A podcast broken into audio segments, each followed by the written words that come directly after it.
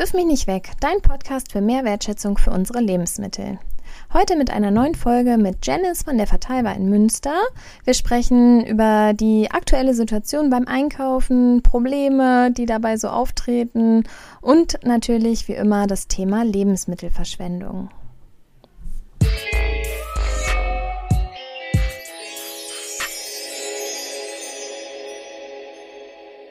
Hallo und herzlich willkommen zu unserer neuen Podcast Folge. Ich bin Claudia, Ökotrophologin und Projektleiterin von Wirf mich nicht weg.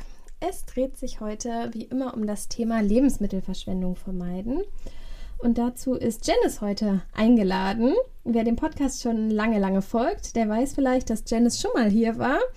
Ähm, sie kommt von der Verteiber in Münster und darüber möchten wir heute auch sprechen. Herzlich willkommen, schön, dass du da bist und ja, Stell dich nochmal kurz vor, erzähl, wer du bist und was auch so die Verteilbar ist. Ja, ähm, erstmal danke, dass wir hier sein dürfen mit der Verteilbar und das Thema Lebensmittelverschwendung mit der Verteilbar nochmal in den Vordergrund rücken können. Ich bin Janice, ich bin in Münster mit der Verteilbar und habe dort ein Geschäft gegen Lebensmittelverschwendung gegründet vor ein paar Jahren. Ich komme auch beruflich gar nicht unbedingt aus der Ecke, sondern habe Landschaftsökologie studiert habe aber in meiner Freizeit unentgeltlich ziemlich früh damit angefangen, äh, bei Foodsharing mich zu organisieren. Das kennen wahrscheinlich relativ viele. Das ist ja, relativ einfach, da so mit einzusteigen. Habe mich da ziemlich schnell hochgearbeitet, in Anführungszeichen hochgearbeitet, äh, immer mehr Organisationsaufgaben übernommen, bis ich mich dann auch irgendwann so ja, wohl genug gefühlt habe, mal so die große Rolle Kooperationsaufbau ja, anzugehen. Äh, und da war so ein, so ein Schlüsselmoment in meiner Lebensmittelkarriere, wenn man es so nennen kann. Der Moment, wo ich auf dem Wochenmarkt in Münster die Kooperation aufgebaut habe und wir da zum ersten Mal auch mit einem größeren Team standen und so ein bisschen uns gefragt haben, was wir denn jetzt mit diesen großen Mengen Lebensmitteln alles machen sollen. Und das ist so ein bisschen der Hintergedanke dazu, wieso die verteilbar letztendlich auch entstanden ist dass es eigentlich immer noch viel zu viel zu viel Lebensmittel gibt, die weggeschmissen werden und es äh, noch viel mehr Strukturen braucht, diese Lebensmittel auch an Menschen zu bringen. Und mit diesem Gedanken, A, es gibt irgendwie zu viele Lebensmittel, die weggeschmissen werden und B, nicht nur der, der ökologische Wahnsinn dahinter, sondern die soziale Seite dahinter, dass es auch in Deutschland oder auch bei uns in Münster hier genug Menschen gibt, die irgendwie hungern oder sich nicht leisten können, was ihnen gut tut an Lebensmitteln. Das so ein bisschen zusammenzuführen in einem Konzept. Also irgendwie das Nachhaltige, das Ökologische zusammen mit der gesellschaftlichen, sozialen Frage Versorgung irgendwie in einen Topf zu werfen. Genau, das ist ganz schön ein großes Projekt, was wir da mit Herr Verteiber angegangen sind. ja, und die Tateibar gibt es ja dann auch jetzt schon ein paar Jahre lang. Wenn man so bei euch auf der Internetseite schaut, dann gibt es ja zum einen halt den Laden, wo man sich dann nach dem Zahl, was es dir wert ist, Prinzip ja Lebensmittel dann auch kaufen kann. Dann habt ihr noch das Bildungsteil ja auch dabei, wo ihr Workshops und Schulungen durchführt. Und ihr habt ja auch noch eine Manufaktur. Wie ist das denn entstanden? Die Manufaktur hat ein, eine lustige Story, weil sie im ursprünglichen Konzept gar nicht unbedingt mit enthalten war. Also wir haben früher gedacht, ja, wir haben irgendwie Lebensmittel, die wollen wir irgendwie über den Laden weiterverteilen. Das kann man auch in, in Form eines Gastrobetriebes machen, aber das ist uns nicht genug und wir wollen auch darüber bilden, also noch was Nachhaltiges äh, daraus schaffen und nicht nur im Hier und Jetzt quasi gegen Lebensmittelverschwendung arbeiten, sondern auch bilden, dass das vielleicht Prävention. gar nicht kommen muss. Prävention, schön gesagt. Und dann hatten wir aber den Moment von, oh, wir haben irgendwie zu viele Tomaten, die kriegen wir gar nicht verkauft oder verkocht. Und wir kommen nicht klar mit dieser Menge Lebensmittel, die wir gerettet haben. Und waren so, ja, können wir die nicht irgendwie haltbar machen? Und daraus ist so ein bisschen die Manufaktur entstanden die uns manchmal so vor dem Druck bewahrt, die Lebensmittel dann auch ja eins zu eins direkt unter die Menschen zu bringen. Da hatten wir jetzt im Winter zum Beispiel eine Situation, wo wir immer und immer wieder Grünkohl gerettet haben und wir irgendwie schon im März dachten, so ist der Winter nicht jetzt langsam mal vorbei und müssen wir jetzt schon wieder eine Palette Grünkohl retten? Und es lief, glaube ich, bis Ende Mai, dass wir Grünkohl gerettet haben. und Grünkohl ist eine coole Pflanze, gerade auch irgendwie voll Superfood und bla bla bla. Aber auch unsere Kunden denken sich irgendwann, äh, habt ihr nicht mal eine Paprika oder eine Zucchini? Ich glaube, wir haben irgendwie ab März dann angefangen, den Grünkohl eben auch als Grünkohl-Eintopf haltbar zu machen, um ihn eben in eine andere Form zu bringen. Das ist also so der, der Sinn hinter der Manufaktur auf der einen Ebene, also dieses Gemüse, was wir irgendwie gerettet haben oder Obst in eine Form zu bringen, die länger haltbar ist. Wir haben auch häufiger rettende Ware, die ja, in, so, in so größeren Gebinden, also mal ein Kilo oder auch fünf Kilo oder 20 Kilo, keine Ahnung, Erdnussmusse, Schokosoßen, fällt jetzt gerade nichts anderes ein, aber so wenige Menschen können mit 20 Kilo Erdnussmus was anfangen oder können es auch nicht bezahlen. Äh, genau, und da so einfach zu sagen, in der Manufaktur können wir auch das in so Haushaltsgrößen abfüllen. Das ist dann unsere Kategorie für dich abgefüllt und oder gerettet und abgefüllt. Nochmal ein kleiner Unterschied, den man dann auch häufiger im, im Preis eben sieht, weil wir uns kein Produkt ausgedacht haben, sondern ein Produkt, was schon quasi besteht, abgefüllt haben. Das zeigt dann ja vielleicht auch, ähm, wo ihr hauptsächlich rettet, oder? Weil ähm, gerade so Großprodukte, die gibt es ja dann eher auf dem Großmarkt oder das ist ja dann nichts, was jetzt irgendwo im Supermarkt gerettet wird, sondern eher von anderen Betrieben. Vielleicht kannst ja. du noch mal kurz sagen, wo ihr eure Lebensmittel herbekommt. Ja, wir haben bei der Gründung oder bei so Gedankengänge rund um die Verteiler damals auch überlegt, wo werden schon Lebensmittel gerettet und äh, wo gibt es vielleicht noch eine viel größere Nachfrage nach so, dass man Lebensmittel abnimmt, die sonst in der Tonne landen würden oder bei den Tieren oder verbrannt. Und Foodsharing und auch die Tafel haben eben damals durch so Rettungen im Einzelhandel sehr gut quasi Münster und auch Umgebung abgedeckt und waren uns sehr bewusst, dass wir da eigentlich nicht in die Konkurrenz gehen müssen, weil wir spielen irgendwie alle in demselben Spiel mit, nämlich gegen Lebensmittelverschwendung und haben uns quasi an den ganzen Strukturen die dahinter beziehungsweise im Prozessgedanken davor stehen. Also der Großhandel, der an die Einzelhändler liefert, der Produzent oder der Hersteller, der sich eben die Müsli-Mischung oder das Nussmus überlegt. Und auch da wird irgendwie manchmal viel kalkuliert. Da fällt auch mal ein Eimer von der Palette runter. Oder es wird sich entschieden, Quinoa nicht mehr in 500 Gramm Packungen, sondern 400 Gramm Packungen abzufüllen. Aber es stehen dann noch zwei Paletten in 500 Gramm Packungen. Genau, also das sind so diverse unterschiedliche Momente, wo wir quasi die Produkte in der Wertschöpfungskette abziehen. Und wir starten tatsächlich auch ganz, ganz, ganz am Anfang heißt da, wo die Ware auf dem Acker steht oder im Gewächshaus, je nachdem, wo wir gerade sind. Genau, wir waren jetzt noch diese Woche noch unterwegs und haben, ich weiß nicht, 50 Kisten Salat geerntet, wo der Landwirt halt vom Verkauf her nicht hinterhergekommen ist. Vielleicht war auch irgendwie das Wetter plötzlich so, dass sich alle Salatpflanzen gedacht haben, uh, geil. Und sonst ist es sehr häufig so, dass äh, in der Landwirtschaft so in Sätzen gearbeitet wird, dass in Sätzen von zum Beispiel 1000 Kohlrabi oder 1000 Salaten alle zwei Wochen neuer Satz gepflanzt wird, der dann auch in einem Abstand reif wird. Aber wenn das halt dann äh, das Wetter es nicht zulässt, weil es irgendwie viel zu trocken ist und die Pflanzen alle nur so kümmerig vor sich hinwachsen und dann kommt einmal so eine warme, schwüle, nasse Woche und dann denkt sich jeder Salat so, cool, damit kann ich jetzt was anfangen und dann sind das plötzlich zwei Sätze, die gleichzeitig reif sind. Da kommen wir dann halt so auch zum Spielen. Das ist zum Beispiel etwas, was so die Tafel oder auch Foodsharing eben gar nicht leisten kann, diese Nachernteaktion. Beziehungsweise in Münster passiert das nicht. Ich glaube, es gibt auch andere Städte, wo Foodsharing anders organisiert ist.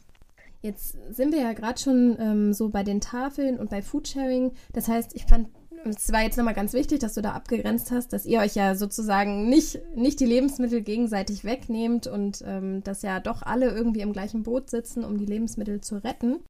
Jetzt liest man aber ja immer wieder in der Zeitung, dass gerade auch die Tafeln halt vor ganz großen Problemen sind, dass die Lebensmittelspenden zu wenig werden.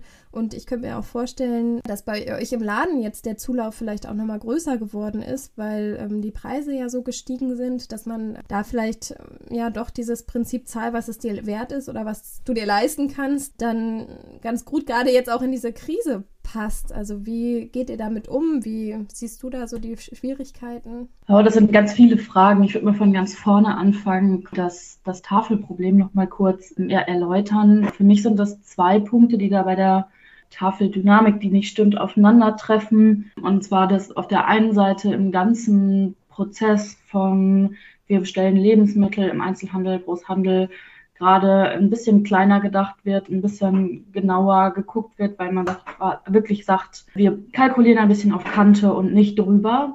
Das heißt, es fällt natürlich weniger weg, was an sich ne, gegen Lebensmittelverschwendung erstmal ein guter Modus ist. Die Menschen, die gerade wieder darunter leiden, sind natürlich in diesem Moment die Tafelgängerinnen, die weniger Auswahl zur Verfügung haben oder weniger Frische zur Verfügung haben. Und der zweite Punkt ist, dass auch gerade die Menschen oder der Andrang auf die Tafel ja enorm zugenommen hat durch eben den Modus, dass die Lebensmittel teurer geworden sind und sich äh, Leute Lebensmittel, so wie wir es gekannt haben, nicht mehr unbedingt leisten konnten. Dazu kommen die Krisen mit dem Krieg in der Ukraine, wo sehr viel mehr Leute einen Anspruch eben auf ja, die Versorgung durch die Tafel haben.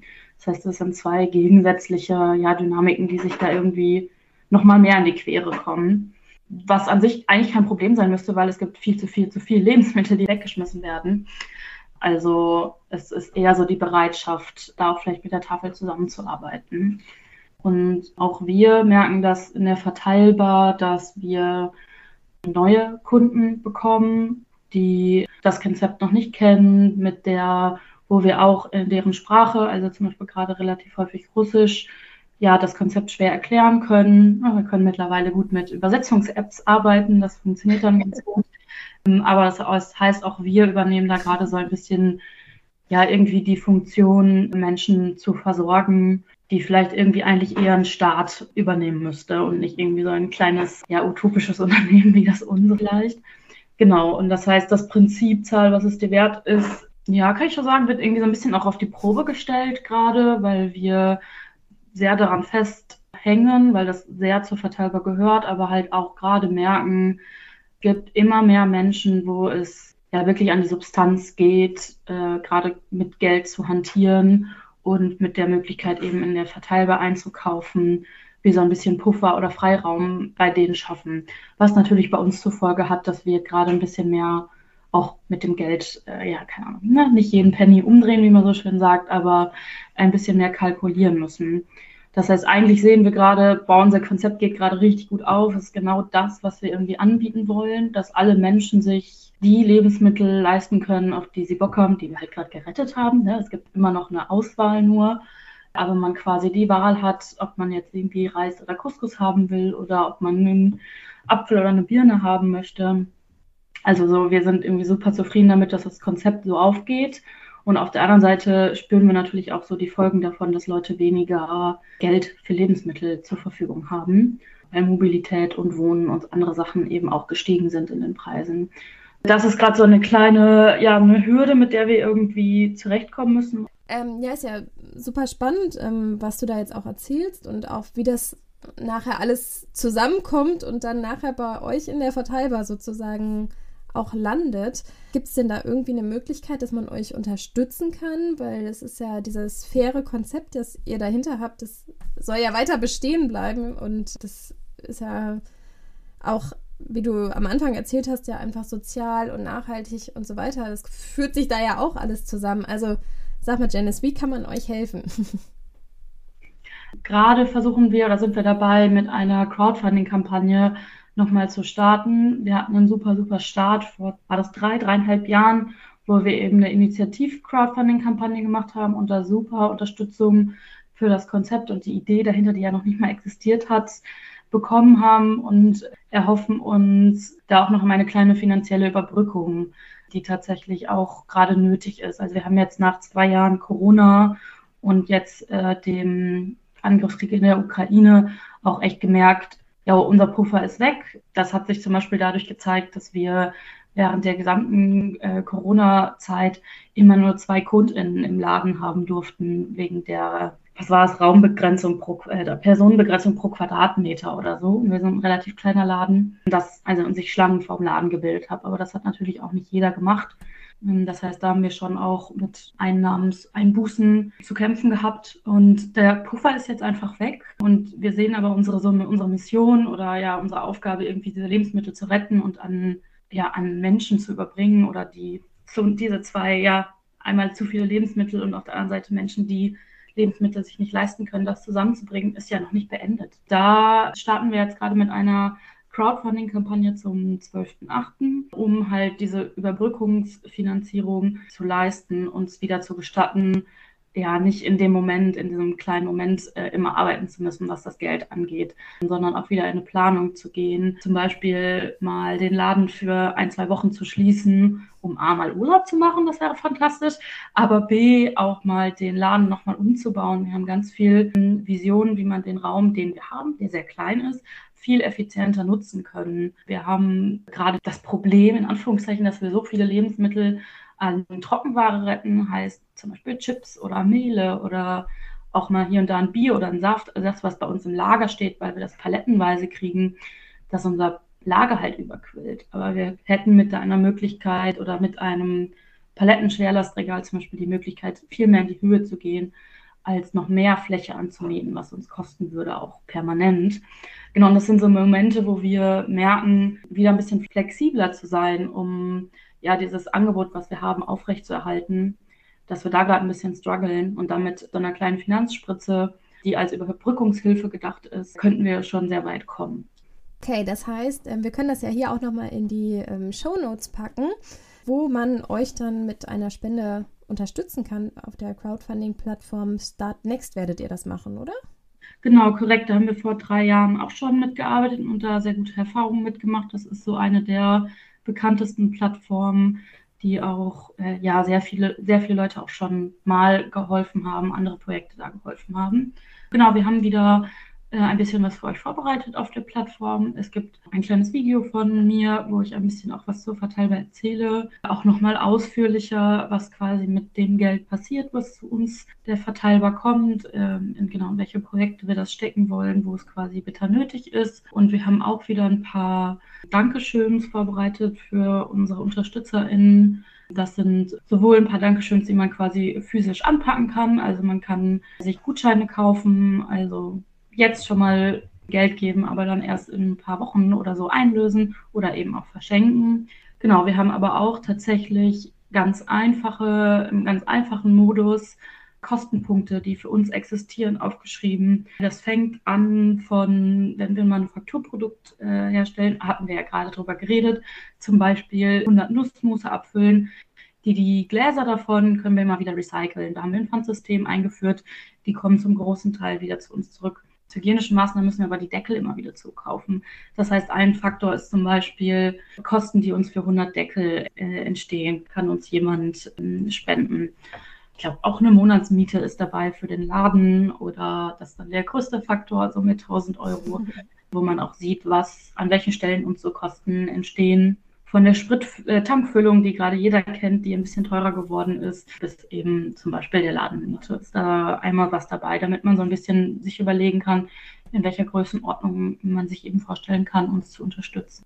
Kann man ähm, euch auch so unterstützen, dass man euch einfach mal bei so einer Nachernte oder bei so einer Aktion hilft und da mit, mit erntet oder mit Kisten schleppt oder ähm, ist das auch möglich? Das haben wir manchmal, wenn wir ankommen, dass dann zwei oder drei KundInnen quasi mit einsteigen und den Transporter mit ausladen. An sich ist es uns leider gerade nicht möglich, kostenfreie Hilfe anzunehmen, was ein anderes Problem ist. Ich bin selbstständig und nicht in einer Rechtsform sind, mit der wir mit Ehrenamt arbeiten können. Das ist ebenfalls von Anfang an in dem Konzept, wie wir es gedacht haben, nicht so Genau, haben wir uns so nicht überlebt. War aber vor zwei Jahren eben die einfachste Möglichkeit, als ich die Verteilbar übernommen habe von einem Team, mit möglichst wenig ja, so Problemen äh, weiterzumachen und keine Schließung zum Beispiel zu haben.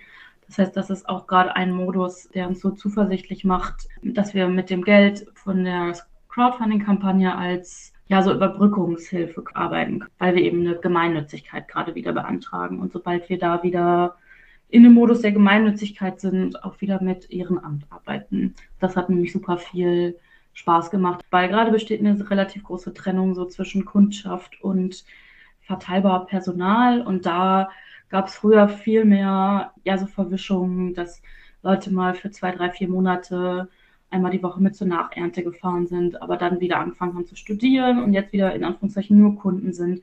Aber es besteht natürlich eine viel engere Connection. Und da so ein bisschen schwimmenderen Übergang zu machen, hat irgendwie so, ja, keine Ahnung, der Community, der verteilbar ganz gut getan. Das ist eben gerade nicht so.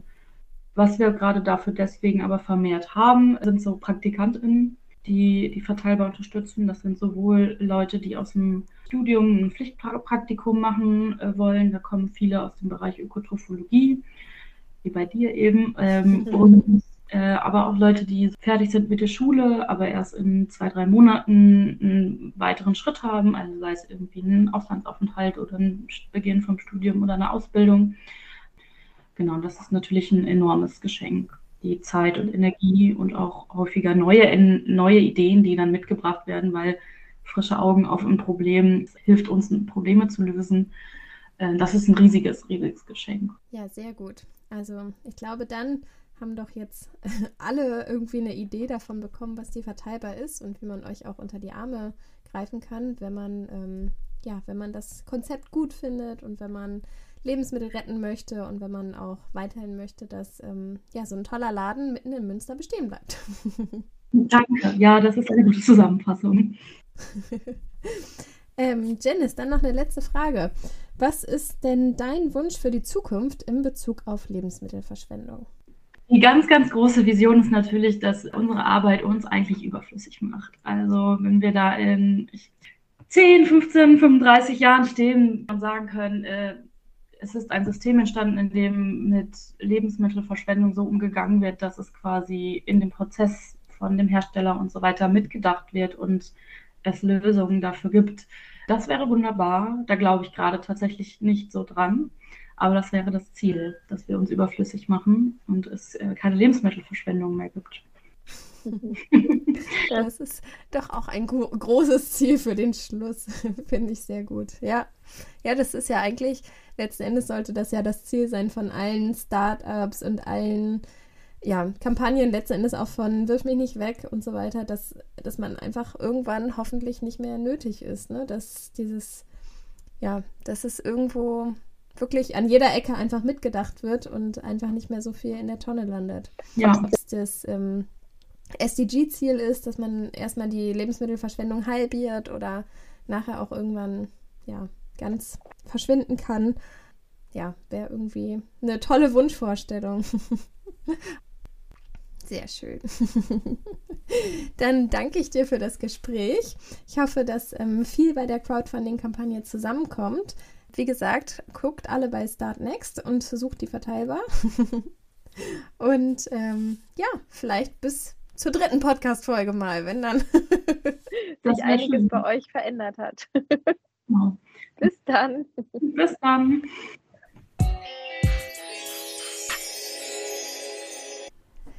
So, da gab es jetzt nochmal einen größeren Einblick für euch in das Leben der Verteilbar. Den Podcast haben wir ähm, gemeinsam schon vor der ganzen Kampagne aufgenommen. Ich habe auch gerade mal schon reingeschaut. Es ist schon einiges an Geld zusammengekommen. Es fehlt aber natürlich auch noch ein bisschen was. Also es freut mich total für das Team, wenn ihr auch da noch ein bisschen unterstützen könnt, dass das Spendenziel erreicht wird. Wie Janice schon erzählt hat, man kann Manufakturprodukte kaufen, eine Tankladung für die Nachernte, auch ganz schöne Saisonkalender. Schaut einfach mal rein bei Start Next. Und was ähm, ich Janice noch im Nachgang auf, nach unserer Aufnahme gefragt hat, ist übrigens noch, was denn das beliebteste Produkt ist oder auch vielleicht ein bisschen das ausgefallenste Produkt. Und da hat mir Janice noch von einem total leckeren Kiwi-Senf erzählt. Klingt total spannend. Ich ähm, ja, werde mal schauen, wenn ich das nächste Mal in Münster bin, dass ich mir so ein Gläschen besorge was einfach halt aus der Rettung von ganz, ganz vielen überzähligen Kiwis entstanden ist. Wer in Münster ist, kann ja auch noch mal vorbeischauen. Und ähm, ja, ich freue mich, dass wirklich viele, viele Lebensmittel bei und durch euch gerettet werden. Und bin mal ganz gespannt, was sich daraus alles noch ergibt. Wundert euch übrigens nicht, dass der Podcast derzeit etwas unregelmäßig herauskommt durch ja, die Sommerferien und das große C und viele weitere Themen, die hier irgendwie gerade bei Wirf mich nicht weg angelaufen sind, ist es etwas schwierig mit der Regelmäßigkeit. Ich hoffe, dass das aber bald wieder besser wird. Wünsche euch bis zum nächsten Folge eine gute Zeit und verabschiede mich dann jetzt. Bis bald.